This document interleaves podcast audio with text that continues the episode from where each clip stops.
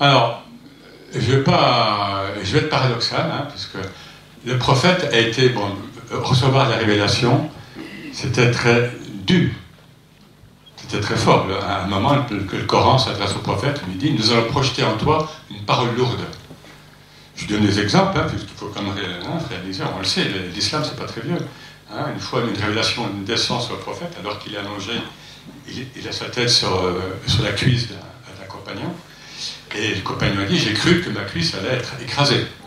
Ou à, d'autres occasions, une révélation vient alors que le prophète est sur sa chamelle et, la chamelle ploie. Vous voyez ce que je veux dire? Donc le prophète disait Le prophète était beaucoup malade, enfin malade, avec certaines maladies spéciales. Vous voyez, un petit peu bon, lié à sa fonction de prophète. Mais il disait alors, comment le comprendre hein? Et d'ailleurs, il, y a des livres de médecine prophétique, en fait, mohammedienne, et qui très, certains ont été traduits en français. Et donc, il disait celui qui, n'est pas malade pendant un certain temps, non, il, y a un problème au niveau de la foi. Ah, ça, ça peut paraître dur, ce que je veux dire.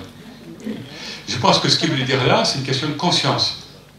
Si tu n'as pas conscience que tes organes agissent et que si tu ne les sens pas, c'est ça qu'il voulait dire, c'est que tu as un problème de conscientisation.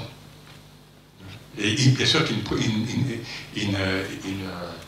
prenait pas la vertu de la maladie. Alors il faut être très clair là-dessus, l'islam ne reconnaît aucune vertu à la souffrance. Pas vu la souffrance pour souffrir. Hein?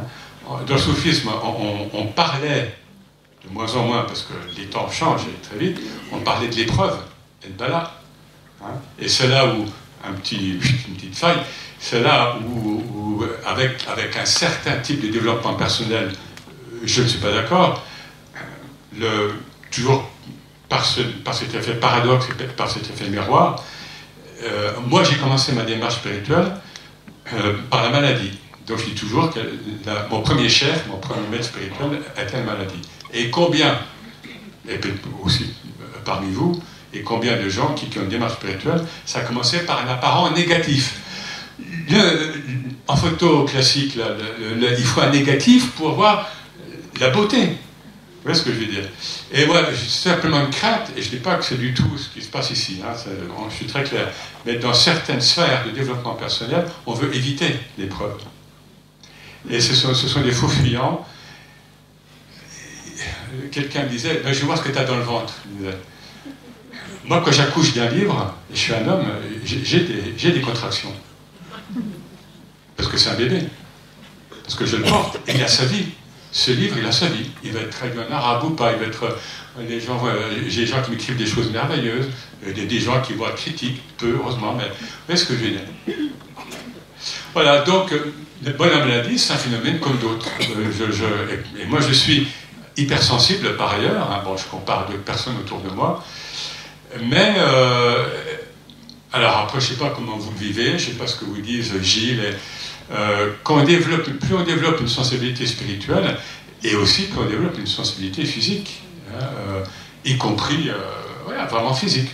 Mais on sait d'où ça vient. C'est toujours pareil. Je place les choses. Je place les choses.